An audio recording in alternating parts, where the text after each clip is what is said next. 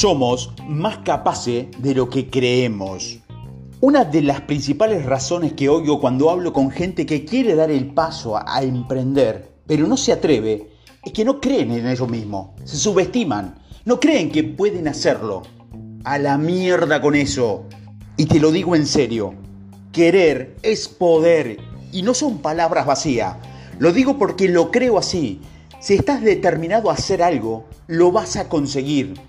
No digo que sea fácil, no digo que sea sencillo, al contrario, va a ser jodidamente difícil. Quizás tengas que trabajar duro, quizás duermas poco, quizás estés pegado al ordenador 18 horas al día, pero lo puedes conseguir. El gran problema es que no tenemos confianza en nosotros mismos. Es como empezar a subir una montaña pensando, no voy a poder llegar a la cumbre, está muy lejos, me voy a cansar, o como empezar una maratón diciendo, no voy a llegar a la meta, es imposible, ¿cómo voy a lograr eso? ¿Qué tipo de actitud es esa? Eso es la crónica de un fracaso anunciado. Por el amor de Dios, el síndrome del impostor es una de las barreras más grandes con la que se puede encontrar un emprendedor. Se da en los casos de que uno no emprende nada porque se considera a sí mismo no digno, o en otras palabras, un impostor ya que no sabe lo suficiente como para hablar, escribir o crear un negocio.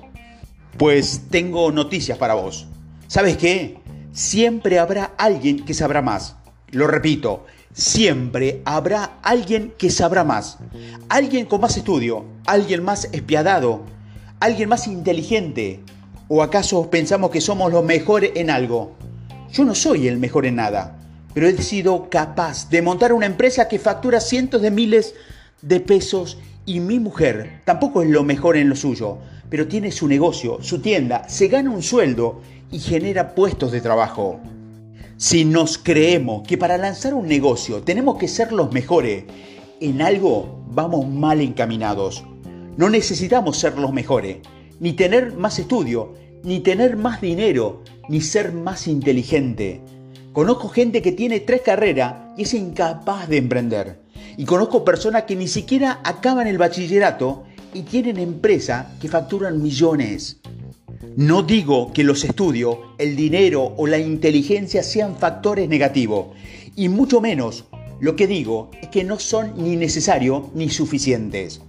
Por encima de todo esto debe estar la voluntad, las ganas de emprender, las ganas de trabajar, las ganas de crear algo, las ganas de asumir riesgos.